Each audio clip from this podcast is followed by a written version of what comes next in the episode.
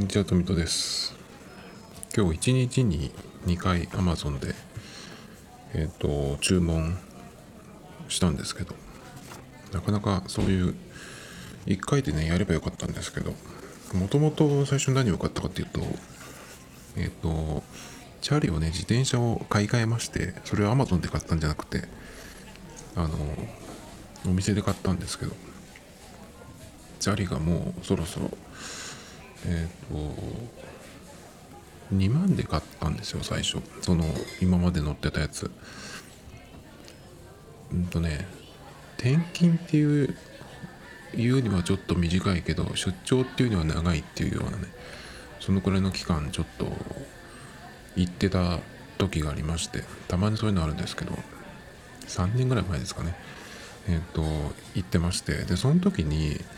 まあ車もないしえーその周りがねえっ、と大きいそのショッピングモールみたいなのは一応あるんですけど近くに。だけどそれでもさちょっとどっかに出かけたいじゃないですか。で例えばそのまあ近所のねスーパーとかドラッグストアに行くにもちょっと歩きだと厳しいなっていう。行けなくはないんだけど特にその時季節が夏だったんでもう汗だらだらになっちゃうしね。えっ、と日差しが強いんでまあせめてチャリがないとなと思って荷物を増やしたくなかったんですけどね。まあそうも言ってられないなっていうことで買いまして。でそれがえっ、とビッグカメラで買ったんですよその時。自転車屋さんじゃなくてね。でクロスバイクだったんですけどえっ、と2万で買ってでもすごい良くて。まあ今買ったやつに比べると、まあ、かなりそのうんと、まあ、素材だったりとかあとはなんだろうな機能的なところまあ全然違うんですけどそれでもすごい良かったんですよその時は。軽いしえっ、とスピードも出るしねすごく。ちょっとその、えーなんだよ。普通の平均的ないわゆるママチャリとかよりはタイヤが細めにできてるので結構スピードが出るんですね。で結構ねお尻が痛かったやつそれは。サドルが小さくて硬い。割とそのスポーツ系のやつっていうのはそうだと思うんですけどそれもまあそんななんていうのかなロードレーサーみたいなガチなやつじゃないじゃないんですけど。だけどまあいい買い物ができてそれがあったおかげでね結構いろんなとこに行ったしその後もまあまた別の土地に行ったんですけどそれを持って行ってそれがあったおかげでね結構まあまあちょっとこう出かけられたっていうやつだったんですけどまあさすがにねそれももう3年とか乗っていてでタイヤはもうチューブまで丸ごと全輪後輪1回交換してるしブレーキも2回ぐらい交換したかな。そうするとねあの本体が、えっと2万円円で買ったって言いましたけどチャリのそのタイヤを交換すると3000とかかかるんですよね。片方だけで。でそれやって3000円だ3000どころじゃないか。もっとかかったな。倍ぐらいかかったかなタイヤ交換まで入れたら。3000はあれだ。あのブレーキの交換だね。それを前後やってるし。そうするともうその修理にかけたお金が1万円どころじゃないんですよね。だからそのチャリをもう一個買えるぐらいの値段をおそらく修理にしててで今も結構ねえっ、とギアが一番上のそのスピード出す時の重いギアに変えられないっていうぐらいにななぜかね一番上の、えーギアが入らなくて。それとか、まあ、ブレーキももうちょっとそろそろ効きが悪くなってきたんで変えないと。変え変えるかそれかちょっとワイヤーを調整してもらうみたいなところですね。でもワイヤー調整しに行くと減ってますよとかって言われちゃうんですけど僕が見た感じではまだいけそうな気がするんでね。まあワイヤー調整っていう形になると思うんですけどまあそれでも安くても1000円はかかる。でサドルも結構もう穴が開いちゃって変えないとなみたいなところでそろそろまたね、えー、そういうお金がかかるようなタイミングになってきてたんですよ。でそんな中、ね、パンクをしましてで結構ねその今変えたタイヤがもう1年ぐらい乗ってんのかなそのタイヤで。で結構ねその何て言ったらいいのかなその溝がないタイヤで。で細いんですよ。最初についていたタイヤよりもより細くなったんで、まあ、スピードは出るんですけど多分その分結構そのなんだろうねそのタイヤ変える時に、まあ、どういうのってあんまり選べなくてこれかこれこれですっていうふうに言われて両方ともまあそんな感じだったんでね。まあしょうがない。とりあえず変えないと乗っていけないっていうことで、まあ、割と適当にね、まあ、そのお店の方に任せる感じで、えー、それを選んで買ったんですけど、まあ、溝がないやつなんでね。まあそれで結構うんもう来てたのかなというのもあって。で、えー、その帰りに結構もうやばくなってあの完全にあの乗れなくなってしまってね途中で。でもうチューブがちょっとその何ていうのそのホイールとタイヤの間から出ちゃってるような状態になってなのでその、まあ、引きずってというかこう持ち上げながらねその日は帰ってきたんですけどだからそれを持ってまた自転車屋に、えー、修理に出すっていうのも結構きついなっていう。でそれしかも今言ったみたいに、まあ、ブレーキとかギアとかねその辺もちょっともう来てるのでこれはもう買い替えのタイミングかなと思ってですね。えー、まあ買い買ったんです。今先週か。ん？今週？先週？今週だ買ったんですよ。まあそのさっき2万円って言いましたけど3倍を超えるぐらいの値段のやつにしたんですね。でそれがえっ、ー、と今まで僕が乗ってきたチャリとはあの空気入れのところ空気入れるところのあの何て言うんでしょう。ぼっちとは言わないですね。何ていうのあれは。空気入れるところ入れるところですよ。あれの形状が違うっていうのもお店の人が言ってくれてこれはフランス式になりますって言って。だから普通のあの平均的な空気入れ自転車の空気入れではおそらく入らないのであのそれまた持ってるのがもしあれば対応してるか見てもらってっていうような話なんですけど、まあ、おそらくあの間違いなくねあの今まで見たことないやつだったのでこれはちょっと買わないといけないなっていうことでまあそのお店の方の話ではその僕が今回買ったやつ新しいチャリはあの空タイヤのその空気の量だっけかな空気圧だったかなその違うよっていう話をねしてくれて。なのでえっと普通のそのチャリのタイヤよりは、えー、倍ねその空気を入れる何ていうのペース倍早めに入れた方がいいっていうのだったから普通のやつだったら1ヶ月でいいとしたらまあ1ヶ月に2回入れてもらうといいですよみたいな話をしてたんでまあ今までで僕1ヶ月に1回も空気入れてなかったと思うんですけどまあ多分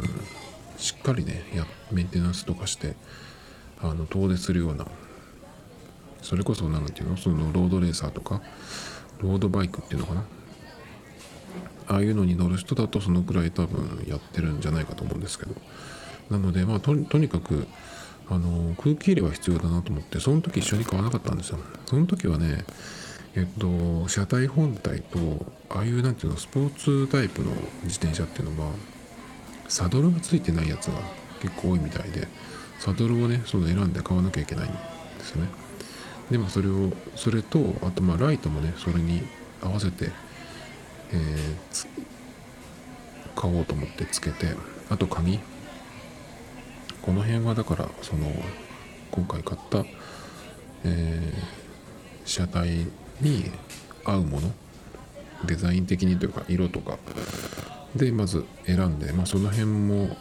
組み合わせて買ったんですね。でえっ、ー、とまあ空気入れはまあすぐじゃなくてもいいんですけどまあ割とね1ヶ月以内には買おうかなと思ってたんですよ。でだけどまあどういうのがいいかなと思って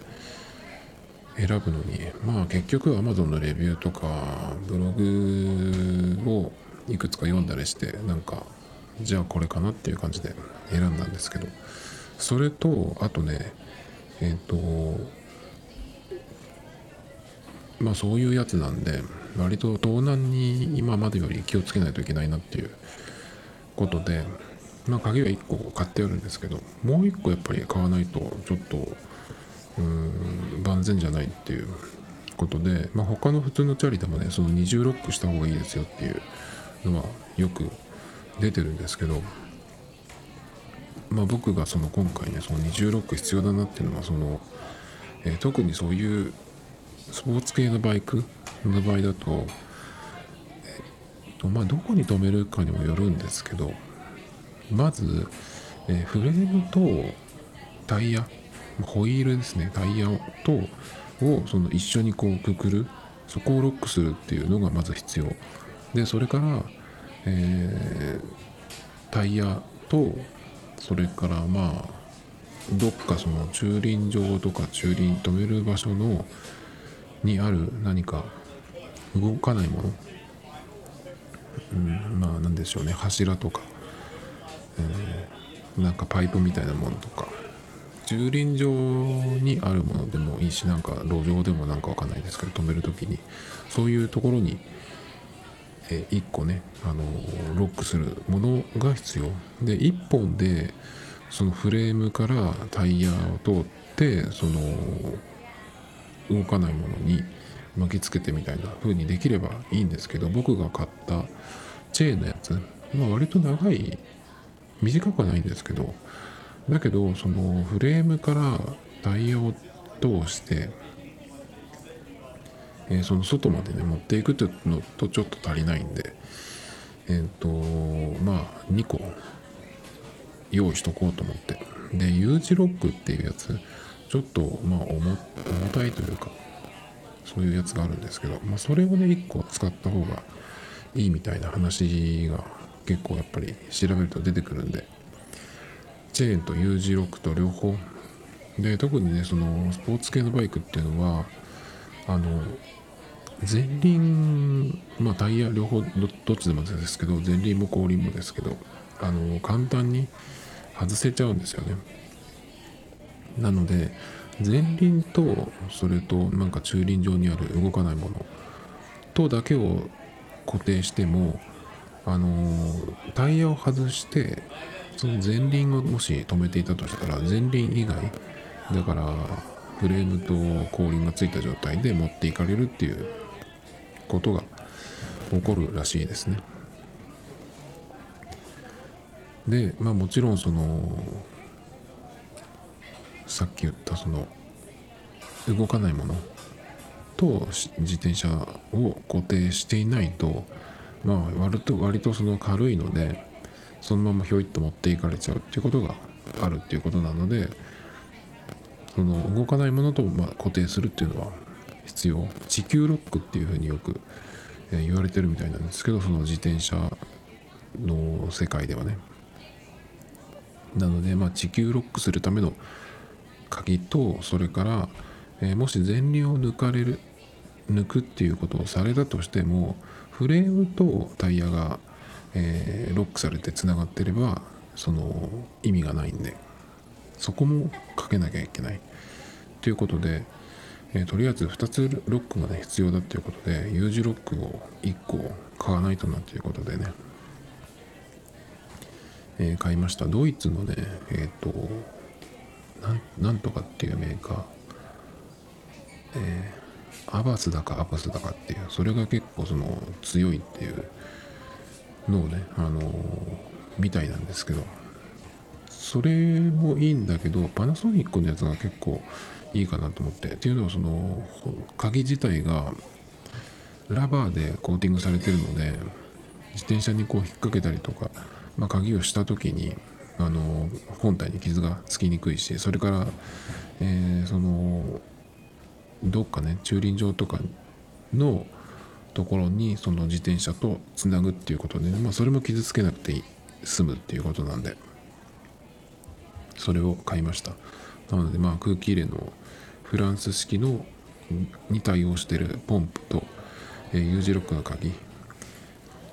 あとシャンプーがそろそろなくなってきたんでそれもっていう感じですかね。っていうのをまあ特にその U 字ロックね。鍵ロックは早めに欲しいのでまあ午前中に注文したんですけど夜になってからあのー、また Amazon をなんとなく見てたんですよ。そしたらあこれはっていうのがねたまたまそのトップページに出てきてたんですよ。おすすめみたいな感じでね。それは何かっていうと,、えーと、USB-C で、えー、HDMI とか USB-A、USB-C に、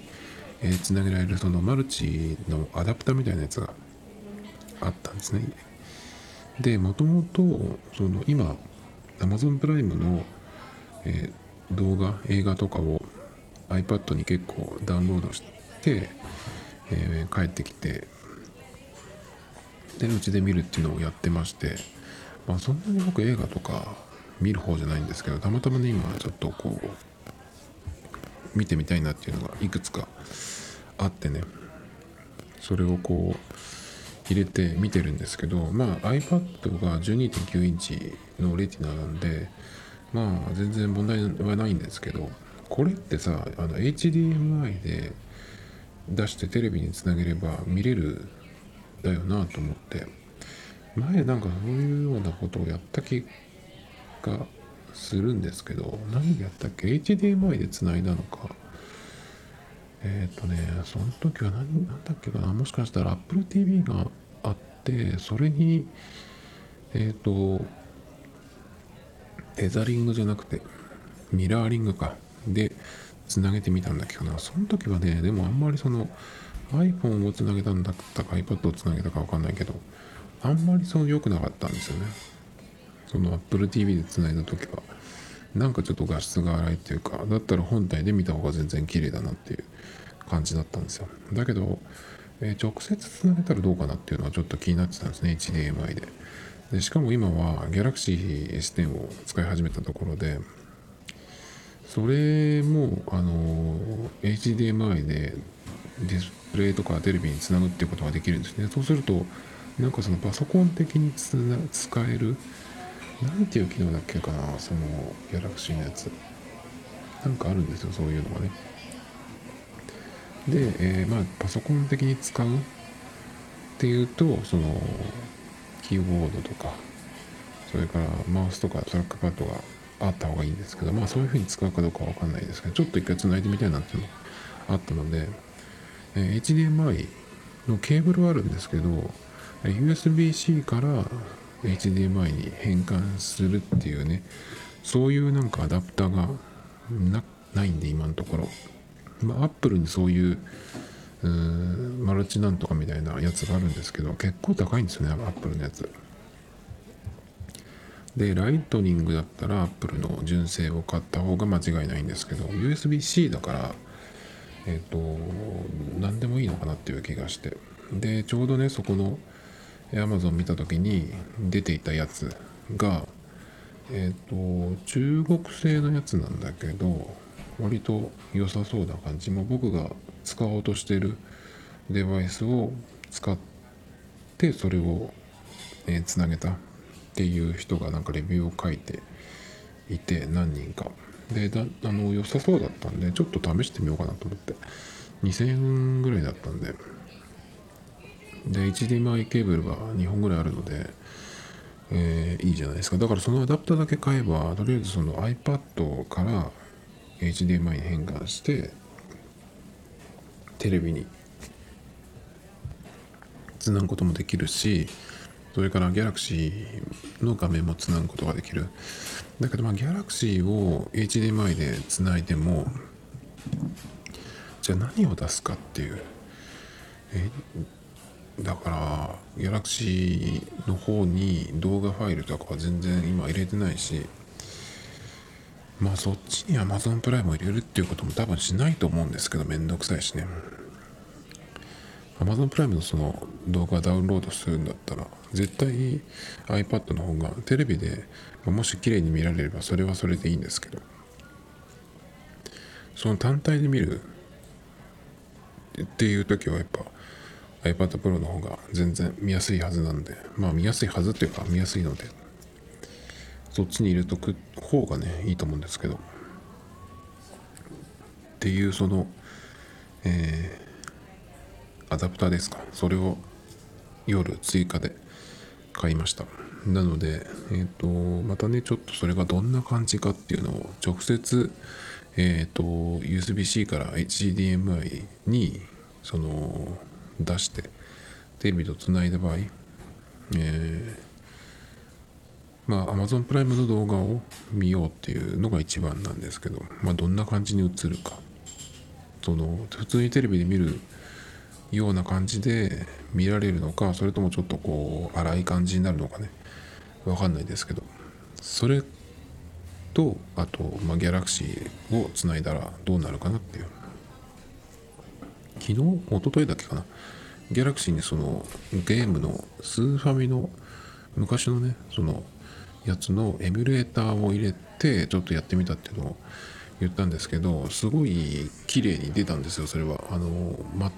く何の何て言うのかな。そう遜色なく、えー、でできてたんですね。動いてたんですゲーム自体が。だからそれがもしうまくいったらまたなんかちょっともう一回入れてみようかなという気になってるんですね。っていうのはそれで、うん、ギャラクシーの方にエミュレーターとロムを入れといてで HDMI でテレビに映せばさもうゲーム機になるようなもんじゃないですか。そのレトロゲームに関してはですけど、まあ、PS2 とかぐらいまでは動くんじゃないかなと思うんだけどだけど PS2 とかの場合はあのそこの間も言ったんですけど BIOS っていうんですかね BIOS っていうなんかそのやつが必要でそれをそのエミュレーターに入れなきゃいけない。エミュレーターに入れるのか、うん、なんかそのフォルダーに入れとけばいいのかちょっとわかんないんですけどそれがねなんかどうしてもどういうものなのかよくわかんない。エミュレーターとロムファイルっていうのはわかるんだけど BIOS っていうのは何なのか？でそれはどうやって手に入れればいいのか？ちょっとそれがちょっとわかんないですよね。ロムとかエミュレーターっていうのはなんかこう探せばさいろんなとこにあるんですよ。だからいいんですけどちょっとねその BIOS っていうみたいな BIOS って読むのかどうかわかんないですけどそれに関してねちょっとわかんないんでもうそれが分かったらもしかしたらちょっとまたエミュレーターをねやってあとはでもそのゲームをもしやった場合どのくらいバッテリーが減るのか。まあその今買ったえっ、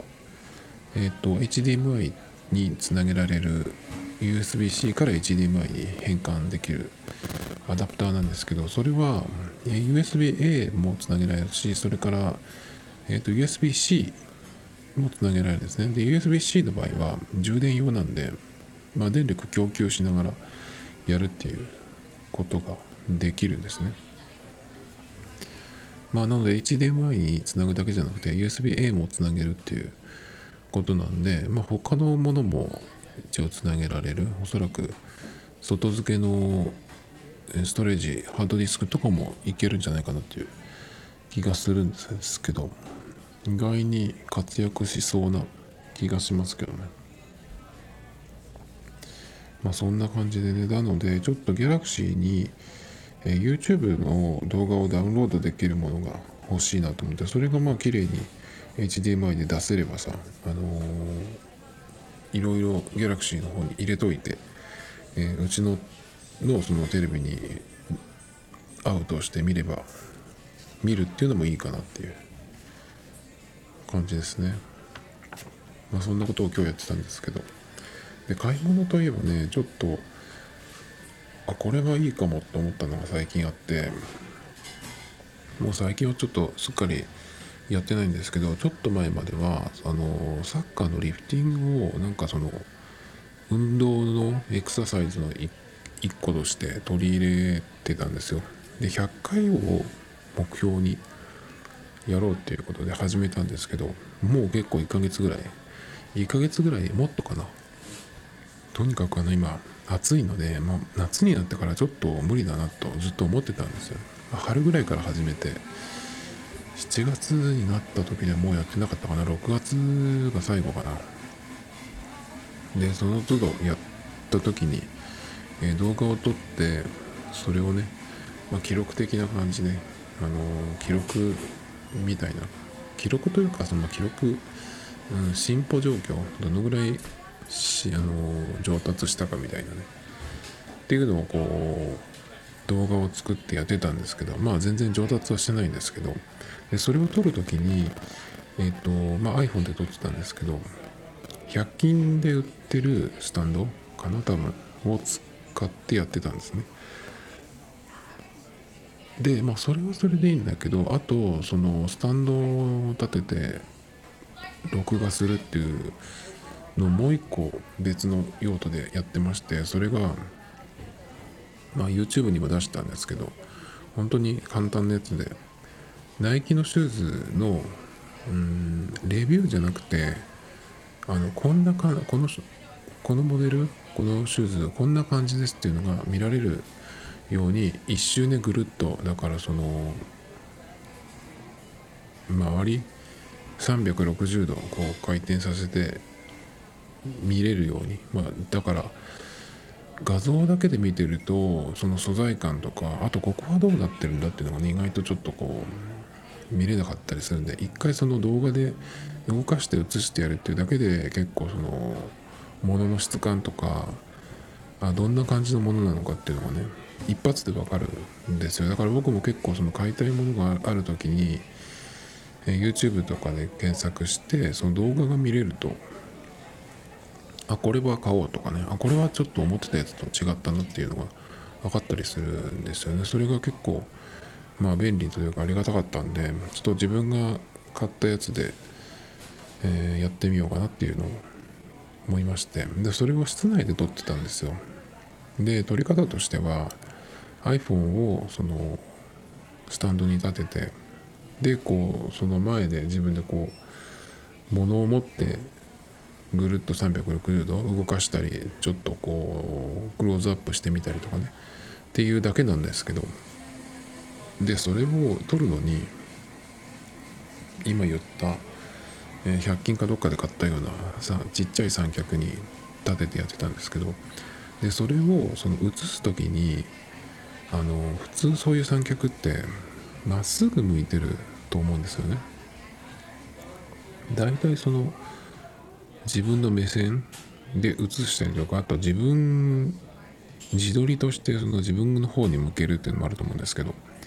そうじゃなくてその部屋がこう映るとかっていうんじゃなくてフローリングとかカーペットとかその床が映るだけにしてそこに物を置いてそこでこう回転させるというかこうぐるっと一周見せるっていう撮り方をしたいんですけどでそれをうん今言ったその安い三脚にちっちゃい三脚ですね。それに乗せてでカメラを下向きにするっていう風になるとあのー支えてないと倒れちゃうんですよね。iPhone を三脚につけて下に向けると。でしかもその物が映るぐらいの画角でで下を向けるっていうとちょっとなんだろうな。靴箱とか持ってきて高さを出さないといけない。で高さを出してで下に向けるってなるとそのもう固定して置いておけないので自分の手でその三脚カメラを固定しなきゃいけないんですね。そうすると、えー、物を持って回転させるっていうとかそのぐるっと見せるっていうのはあの片手でしかできなくなっちゃうんですよね。それがちょっとなっていうので、まあ、三脚は何かいいやつを買おうかなとか思ってたんですよ。でも結構いいやつっていうのは高さがあるやつが多くてなんかねそれとあと高さがあるのがいいんだけど下を向けるとやっぱり同じように倒れちゃうんじゃないかなっていう感じのが多いんですよね。でちょうどいいのがなんかないかなと思ってたんですけど最近ジンバルを思い出してえっ、と僕が何かで見たのかな？えっ、とね電子書籍の雑誌かな？で見たんですけどまあ有名な DJI の、えー OM4 っていうやつかな？が今一番新しいやつじゃないかと思うんですけどそれを見てたら、えー普通ジンバルって割とその手で持って動きながらとってもその手ぶれがしないっていうようなねやつ取り方使い方が多いと思うんですけどスタンドとしても三脚としてもね使えるっぽくて。でしかも、えー角度を下に向けるとかっていうのも得意そう。でそれをやっても倒れないっぽかったんで普通にこう下を向けるっていうんじゃなくてやっぱりそのうん電子制御なんでねあれは。でその軸がやっぱりいくつかあるんであこれがいいのかもと思って。で今までだったら別にジンバルってその手に持って使うっていうような感じだったんで僕はあんまりあんまりとか全く用途がないだから縁がないものだなと思ったんですけどなんかそれを見てたらあそのスタンド三脚をもしなんか探すんだったらこのジンバルでいいじゃんと思ってね。でもちろんそのさっき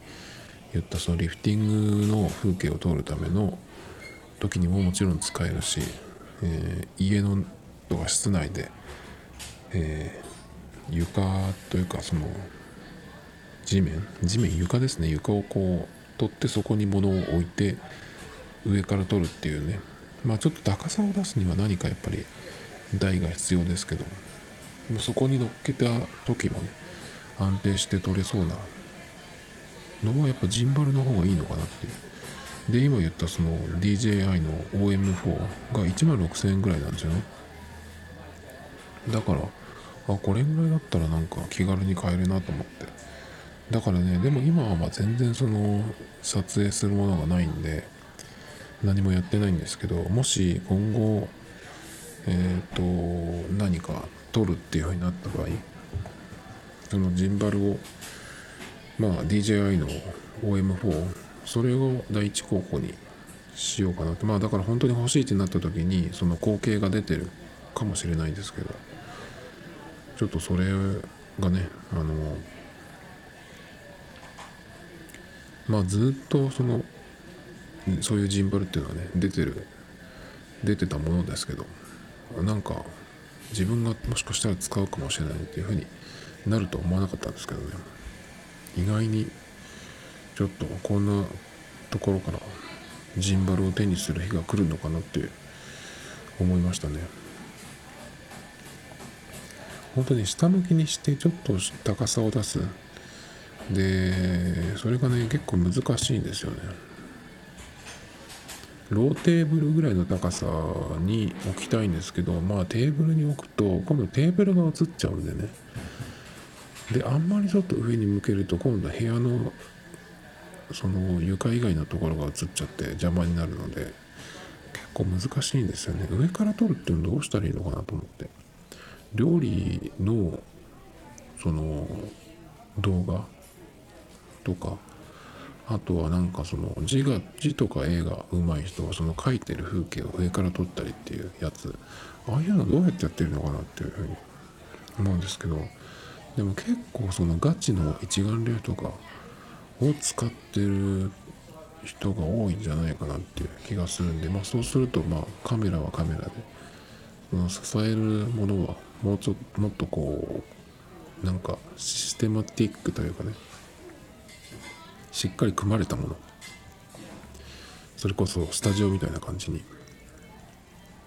でもそれはねちょっと僕はえーいらないものなんでもうそれはやらないですけど。だから何がいいのかなと思ってたところにジンバル